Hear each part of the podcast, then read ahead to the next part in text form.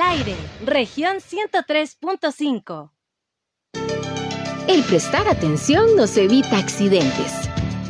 Ya estamos de regreso. Esto es Viviendo la Vida con Rayham. Continuamos en la Radio Grande de Coahuila.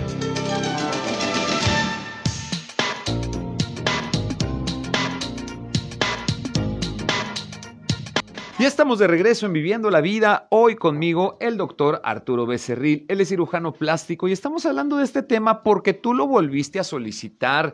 Estamos hablando acerca de los implantes mamarios. Sí, el aumento en el tamaño de tus senos. ¿Esto es posible? Claro que es posible. En muchos aspectos, claro, porque la finalidad es que tú puedas sentirte cómoda, puedas sentirte a gusto con tu apariencia física. Y si este tema... Eh, ha sido un tema difícil de afrontar, ha sido un tema difícil de tratar contigo y ya no puedes salir a la calle o ya no te puedes vestir de la manera que te gustaría vestirte y ha influido en otras etapas o en otras áreas de tu vida también, bueno, ¿por qué no considerarlo? Existe la ciencia y existe esta posibilidad médica de poderte realizar una intervención quirúrgica que va a corregir el tamaño de tus senos, los va a aumentar a tu gusto y aquí es donde hago una pausa porque sí puede ser al gusto de la paciente me refiero a esto. De repente hay algunas que pueden decir, bueno, si ya voy a invertirle y pasan de ser una copa A y quieren convertirse en una copa C o D. Y dicen, pues es que si ya me voy a meter, pues de una vez, ¿no? Nos metemos. ¿Sería posible? Eh, sí y no. Sí, ¿por qué? Porque depende de la, de la anatomía de la persona. Ok. No puedes tú colocar un volumen en donde no hay la capacidad para que reciba ese volumen. Ya. Eh, y, y, de ahí la evaluación. La evaluación es fundamental. Eh, si no existe eh, dentro de la capacidad de elasticidad de la piel, la situación de colocar un implante tan grande como potencialmente pueda llegar a, querer una paciente, no. Mm. Pero son situaciones excepcionales porque uno, desde que llega, tú dices el, volumen que va, te vas ya directamente al grano, a lo que tú ya sabes que le corresponde. Y eso ya es situación de, de lo que usted denomina el ojo clínico. Tú no claro, ya tu experiencia. Ya dices, este y, e inclusive no, no distraes al paciente en relación a que le pongas implantes muy, muy, muy grandes o muy, muy chicos, porque también se, se van a... Se, se, van a distraer. Sí, también. Y luego tienes que irte al, al, al, volumen que le corresponde a ese paciente de acuerdo a parámetros que tú ves. ¿Y cuáles son esos parámetros? Son parámetros anatómicos, son parámetros de personalidad, son parámetros de, y dentro de la personalidad, cómo se viste, cómo se expresa, en qué trabaja. Eh, luego es muy importante todos estos parámetros porque si tú estás hablando de una persona y que tenga interacción con muchos hombres y que de repente el hecho de tener boobies muy grandes pueda llegar a, interferir con su labor, este, con su trabajo, pues eso hace que sea la situación incómoda. Claro. Eh, pero también habrá quien, se, quien viva de sus boobies. Y ¿También? También existe, claro, y es que existe la posibilidad, pues sí. No, no quiero ser muy eh, específico. No, yo, yo entiendo. lo Y todos entendemos el punto, pero sí tienes razón. Sí, sí tienes razón. Y, tienen que ser sensatos con y sinceros con el médico, ¿no? Porque luego le puedes poner, dice, tuve una paciente me dice, doctor, es que están muy bien, pero mis compañeras tienen más. Y ya, pues ya, claro. sus compañeras tenían más, entonces se puso más.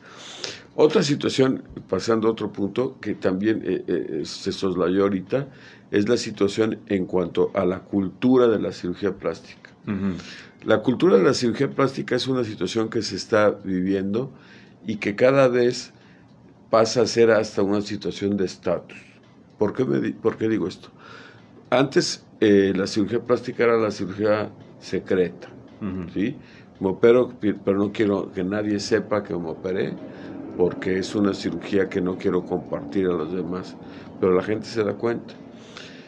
Estos parámetros han cambiado sustancialmente, ya la cirugía plástica se hace inclusive en una relación ya cultural, se, hace una cirugía de estatus. Y de ahí vienen las famosas frases de que no hay mujeres feas, sino personas que no alcanzan los objetivos para, para hacerse los procedimientos, porque sí, la cultura de la cirugía plástica hace que inclusive las personas que acceden a, estos tratamientos pues tienen una posición este, tanto económica, eh, cultural, social, como para decir esto lo necesito y lo necesito en el sentido de, lo que estábamos hablando al principio, de la autoestima. Y pues si tuvieran los cambios tan sustanciales y que, y que se ven inclusive en superestrellas, de Jones, por ejemplo, antes y después de las cirugías, otro, otro boleto. Y son personas que no puedes estar, no puedes decir que no tengan una estima elevada. Sí, claro. Pero con esto eh, sí, por lo que mencionabas, el entorno influye también y eh, dependiendo tu trabajo y pues obviamente esa imagen es la que te está vendiendo. Exactamente, entonces cuando llegas a ese tipo de cosas va y bueno, desafortunado, afortunadamente, bueno, es una realidad. Este, la situación en cuanto a la imagen corporal actualmente es fundamental. Es fundamental porque de alguna manera los individuos, no, el término que voy a utilizar ahorita es a lo mejor un poco burdo, pero eh, el, sujeto se vende desde el punto de vista de que tú cuando llegas a pedir un trabajo, estás vendiendo tus servicios, tu personalidad, tu presencia, y de alguna manera estas circunstancias este, eh, se favorecen con este tipo de tratamientos. Ah. No, no quiero caer en la situación de de que tú vas a trabajar por unas boobies, no. Claro. Es una situación de que te mejora la... Sí, sí, eh, y, estamos en esta discusión ahorita cultural en, cuestión de esa adaptación. Eh, sin embargo, exceptuando ese punto, porque realmente no debería ser tan tan relevante en, cuestión de tu decisión, que influye en tu decisión de poder cambiar tu imagen, ¿va? Eh, es, cuestión de que tú puedas aceptarte, mi querida, que tú puedas sentirte cómoda contigo mismo. Insisto, si tú estás procediendo a, esta, a, esta, a este recurso de poder aumentar tus mamas para poder entonces tener una mejor paga, tener una mejor posición en tu trabajo, por sentirte más aceptada, híjole, hazlo por ti, no lo hagas por terceras personas, ese es el punto. Entonces, este, hay un grupo de expertos que te pueden ayudar. Y en ese punto es donde quiero caer en este momento, doctor. Yo mencionaba antes de ir al corte, en esta moda de la cirugía plástica, eh, nace un, o, se crea un boom y llega esta novedad, por así decirlo, y en la búsqueda de querer hacer todas estas modificaciones, y tal vez también en decir, pues no tengo los recursos como para ir, híjole, es que está complicado, pero no, no que no los tenga para ir con el correcto, simplemente vi la posibilidad de ahorrarme unos pesos y la gente decide ir a otro país porque Colombia, dicen, es conocido Colombia como el lugar o la cuna de la cirugía plástica. Y te encuentras un montón de cirujanos y te hacen operaciones muy baratas, tiene que ver el tipo de cambio también, o luego dicen, pues cruza el charco y en la Florida te vas a encontrar también muy buenos cirujanos y a precios mucho más económicos que aún mismo en México. Que si ese fuera el caso, doctor, bueno, todavía, pero nos encontramos aquí mismo en México, gente que no tiene las, el estudio, la preparación o la experiencia, que es sí un médico, pero te está vendiendo tratamientos para poder lograr ese objetivo y no tiene nada que ver, no es nada ortodoxo los procedimientos que utilizan. ¿Cómo, ¿cómo luchamos? Hay dos puntos y sí quiero aclarar uno. El, el, primero, la situación del turismo médico se da bajo ciertas este, premisas, mm. ¿sí? y las premisas son en relación a, las situaciones económicas mm. de los países que, están involucrando en el turismo médico. Definitivamente la comparación de cualquier estado, de cualquier estado de, de, Estados Unidos, de mm. Norteamérica. Eh, en ninguna parte puede ser más económico que en México. Claro. nada más la el relación, tipo de cambio tiene que ver. Nada más por la relación del tipo de cambio y de la situación socioeconómica de allá, hasta del ingreso per cápita y todo eso. Definitivamente. el PIB per cápita no tiene nada que ver, ya no. Y en cuanto a Colombia, pues te cuesta más caro. Ya con el vuelo. El vuelo, que lo que cuesta la cirugía plástica, entonces tampoco es una situación ahí de evaluación. Claro. Diferente es el caso cuando se habla de turismo médico de las americanas que vienen a México. Mm. Ahí sí, porque una cirugía de este tipo ya cuesta mínimo 8, 10 mil dólares, Mm. que aquí no te cuesta ni la mitad de eso. ¿Sale? Ok. Entonces, ahí va. Y en, y en este tema, entonces, de decir, me quiero ahorrar unos pesitos y, Y pues me sale más ahora- barato acá ahora con este. Va, va la otra. A ver, véngase. en, en- en situación, y ahí sí es, es una problemática inclusive de carácter este, social ya, Sí. cuando eh, acceden a médicos, bueno, inclusive hasta, hasta, hasta personas ni siquiera médicos. No, no, no, ya no hablemos de los cirujanos no plásticos que por ahí existen Sí, claro. y que también son un peligro porque pues no tienen las certificaciones y, eh, y- y ejercen la medicina al margen de la ley. Hay, hay leyes que establecen que debe de ser realizados ciertos procedimientos por cirujanos plásticos certificados y cuando no lo están haciendo están cayendo en usurpación de profesión y ya está tipificado como delito y este sancionable. Nada más que la gente no lo sabe y se mete con ese tipo de personas y se, y- y se están metiendo en problemas. Sin caer Ahora- en, en ahora- nombres y personas, porque tampoco va No por es ahí. el punto. El asunto es, la- lo acabas de mencionar, doctor. La gente no lo sabe. ¿Cómo lo puedo yo saber? Antes de, porque al final de cuentas se van a meter con mi cuerpo, ¿no? Ah, Entonces, ahí están. este, ya ahorita todo está en la palma de tu mano. ok. Y está en la palma de tu mano porque un, un smart. eh, este, Sí. Pero ¿cómo sé que tú eres te- el indicado, por ejemplo? No, pues te metes en, en- en- en- en el colegio de cirugía plástica, estética y reconstructiva. Ya. Y el- este consejo, que hay un colegio regional y hay un consejo nacional, Nacional. que está avalado por la CONASEM y ahí salen los cirujanos plásticos certificados para hacer eso. Y esa es la prueba perfecto. Y la, y la certificación es una situación de, de que los médicos están en las capacidades para hacerlo y que inclusive no es una situación de que porque ahorita estés certificado lo vas a hacer toda la vida. Es un proceso de Actualización. y con recertificaciones quinquenales. O sea, cada cinco años te, este, estás tú recertificando a través de, de cursos, de pláticas, de tesis, de ser este, profesor, de ser académico, de dar, este, de operar, de estar en instituciones públicas, privadas, y una serie de, de puntuación que te da eso este, para acceder a la, a la recertificación. Y eso está legislado. Eso me encanta, el hecho de, de poder clarificar las cosas y que la gente pueda tomar la decisión correcta y, y- y que su dinero pueda ser eh, pues bien utilizado. O sea, a final de cuentas es un ahorro que estás haciendo para lograr un cambio, como para caer en manos charlatanas y que te Eh, hagan sí, un mal y, trabajo. y desafortunadamente cuando no son pues, cirujanos plásticos certificados, pues hacen, pueden, pueden llegar a operar, pero el problema es que no hacen buenos diagnósticos y al no Mm. hacer buenos diagnósticos dan, dan tratamientos inadecuados. Mm. Y, y para dar un buen diagnóstico está en, en situación de, de tener una pues, preparación adecuada para eso. Si tú haces eh, eh, eh, en mama, se, puede dar el caso, pero en, este, en abdomen, por ejemplo, este, se, o se hace una evaluación y dice, te voy a hacer liposucción cuando requiere un abdomino.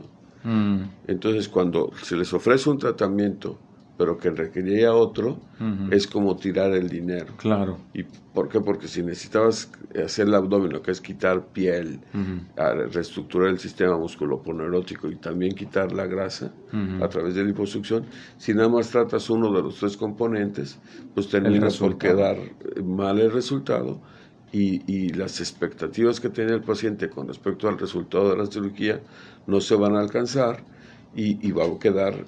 Y ahí es donde se este, siente defraudado. y- la- la- que sí. sí, ¿y por qué? Porque Claro. hubo una mala evaluación.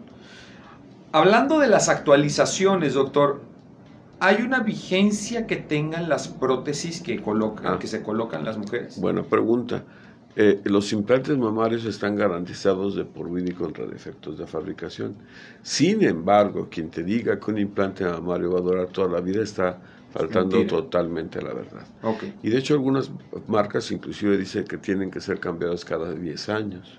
Y tú sacas el implante y lo puedes ver pues íntegro, no se ha roto, está ahí. Sin embargo, cumplió su vigencia. Cumplió su vigencia y es el de hecho tiene que estarse haciendo una evaluación anual y cuando empieza a haber cambios morfológicos en la, en la cápsula, mm. Eh, cualquier implante en el sitio que se coloque el implante, puede ser de mama, pantorrilla, glúteo, etc., genera una cápsula.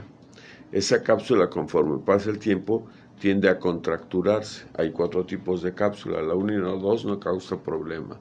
La 3 ya se empieza a ver contracturada, que disminuye, se va haciendo como bolita.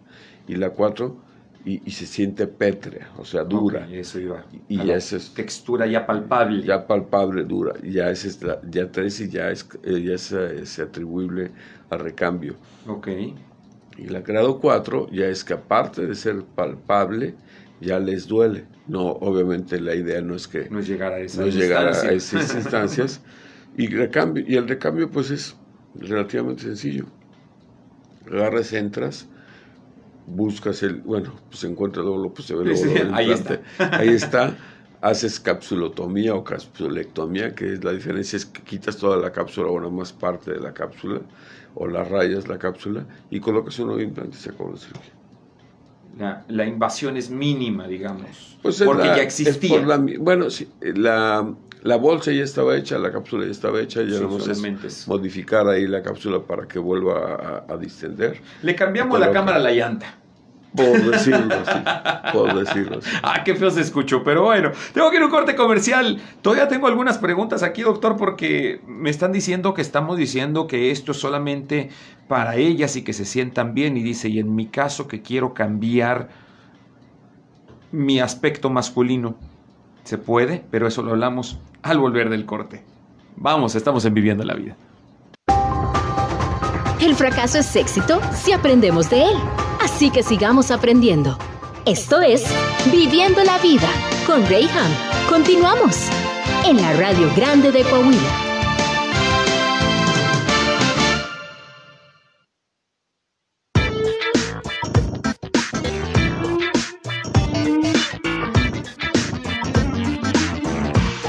De regreso, estamos de regreso en Viviendo la Vida y quiero invitarte para que puedas seguirnos a través de las redes sociales como región 103.5 y ahí viene nuestra entrevista completa aquí en Facebook o también nos puedes escuchar a través de Spotify en, nuestra, en nuestro podcast radial también como eh, región 103.5 Laguna. Ahí estamos para que puedas acceder a cualquiera de nuestras entrevistas.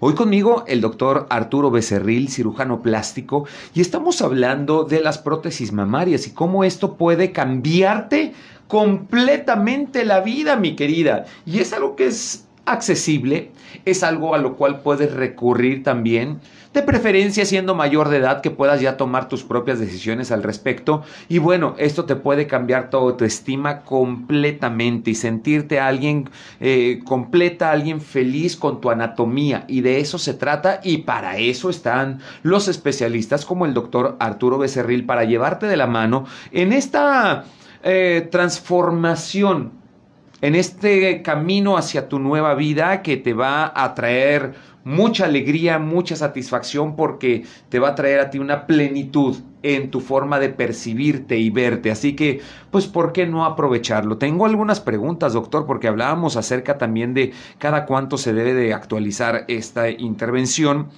Y em, alguien pregunta aquí que si son mejores las prótesis que están como arrugadas, que son rugosas? Ahí hay dos tendencias o, dos tipos de prótesis. Bueno, hay muchos, pero hablando de la textura, hay las texturizadas, este, finamente texturizadas y las lisas. A raíz de una eventualidad que se presentó bajo una textura en particular, y un linfoma muy específico de células gigantes se decidió que las prótesis texturizadas se relacionó más a este tipo de, raro linfoma. Y digo raro linfoma porque se presentaba, ahorita no tengo muy actualizado el dato, no lo traigo en la mente, pero era una de cada cientos de miles de personas. Y este, como se le halló una relación estadística de, de que había ese tipo de, de linfoma, pues se decidió, y de manera segura, este, muchos de los cirujanos plásticos en Estados Unidos y en consecuencia también en México, de preferir las, las implantes este, lisos. Eh, es una decisión del cirujano y del paciente. ¿Y cuál es la diferencia? o sea, entiendo. La textura. Entiendo, pero. Eh, en la textura se, Entonces la, la, prótesis. No, pero, no, pero, pero a la hora de que la cápsula que estábamos hablando reacciona hacia el cuerpo, se asoció de manera este, estadística de que había esa tendencia a ese raro tipo de linfoma. Okay. Y de ahí que dices, pues cortas por lo sano. Dices, pues si eso me genera este tipo de problemas, pues vámonos a las prótesis lisas. ¿Este tipo de cirugía se realiza con anestesia local o tiene que ser general? Se puede realizar de, las dos formas. En particular, yo lo hago con una con un híbrida, una situación híbrida, que es local con sedación. Okay. La local es que lo haces obviamente de manera local, pero sedada el paciente. Okay. La sedación quiere decir que no está intubada, que está inclusive relacionándose con los pacientes, pero tiene medicamentos que le da la sedación profunda y hasta la amnesia, que no se acuerda de nada. Para que esté dormida también. Semidormida, entre comillas, no un sueño fisiológico, sino por narcóticos. Ok, es que sí hay gente que tiene miedo a este tema de, de, la, anestesia. y, y, de esa manera pues es muy segura. Sí, claro. Este, ahorita con lo del COVID, este, pues muchas veces cuando hablas de intubación lo relacionan, ya con algo mortal. no, no, no, de hecho la intubación siempre ha estado en los procedimientos quirúrgicos, pero eh, si tiene esa incomodidad, pues esta, esta cirugía en particular se puede hacer con anestesia local sedación. ¿Qué tanta libertad tiene el paciente de poder escoger sus prótesis, ya sean redondas o en forma de gota? Ah, bueno, tienen toda, pero sí, sí déjense guiar por lo que diga el cirujano. Las formas de gota da volumen en los cuadrantes inferiores. La mujer cuando coloca, se coloca implantes, lo que desea es volumen en los, en los polos superiores. Entonces cuando por idea o por paradigmas que tiene el paciente dice, póngame las este, anatómicas, las anatómicas, ya cuando se ve el resultado, dice, ay, pero es que yo quería el... me quedó colgada. o me quedó colgada. pues no, e inclusive son más caros esos implantes. Evaluación, eh, expectativas, eh, colocación de prótesis de prueba y ver cómo queda ese paciente con el con el, con el este con la premisa de que la, el tejido autólogo siempre va a tender a caer y no van a quedar así súper redondas, sino siempre va a agarrar la, formita de gota por el tejido autólogo que siempre hay. Preguntan también aquí que si es mejor colocar el implante por detrás del músculo pectoral. ¿No siempre es así? No, eso está de acuerdo a una, a una prueba que se llama el pinch test, que es probar el, el grosor del colgajo. Anatómicamente la glándula mamaria va por arriba del, músculo.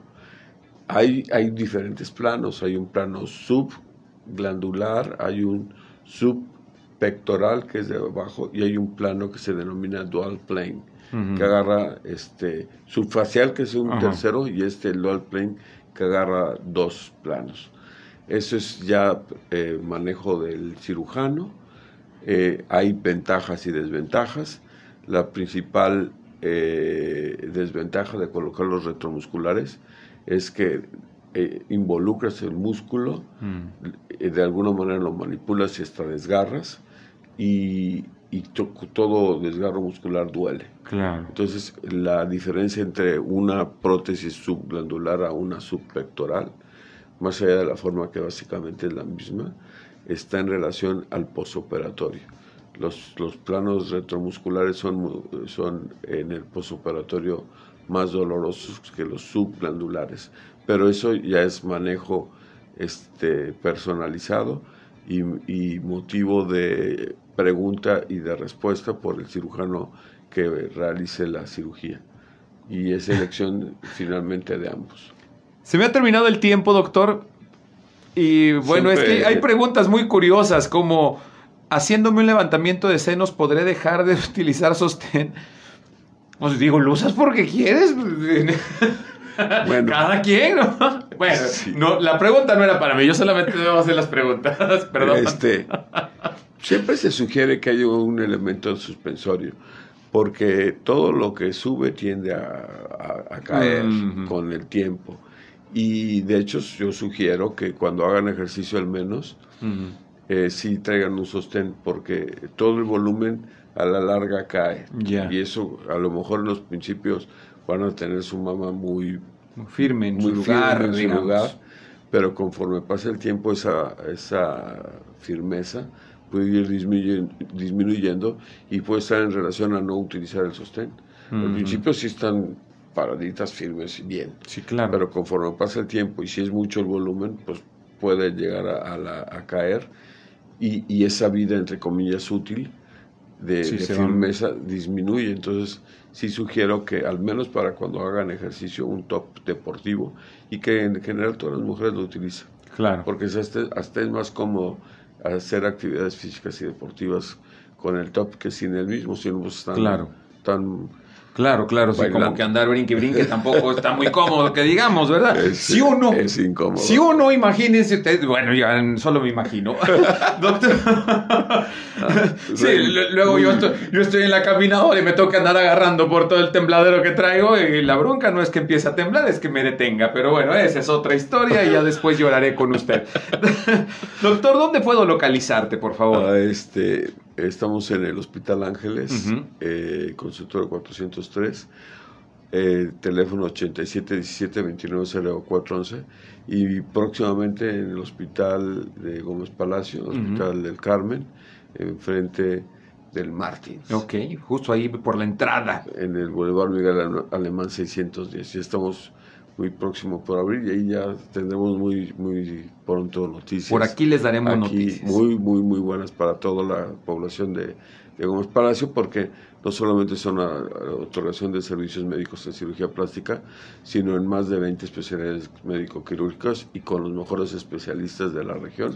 Y tenemos que hablar de esto, así que te voy a agendar para que en una próxima ocasión podamos hablar, específicamente de esto y todos los beneficios que tenemos de poder encontrar diferentes especialidades médicas en un solo lugar. En un solo lugar y en una área que está un poco descuidada y nos vamos a abocar muy seriamente a nuestros amigos. Me encanta la idea, Gómez, Palatinos. Él es el doctor Arturo Becerril, cirujano plástico. Hoy estuvimos hablando acerca de implantes mamarios y todo con la finalidad de que tú, mi querida, puedas tomar una decisión que te ayude a sentirte más cómoda, más feliz con tu apariencia física. Gracias por haber estado en sintonía de Viviendo la Vida. Gracias, doctor, por haber estado aquí. Gracias por tu sintonía y preferencia. Mañana a partir de las 11 de la mañana yo te espero aquí a través de región 103.5. Yo soy Reyham. Dios te bendiga. Adiós.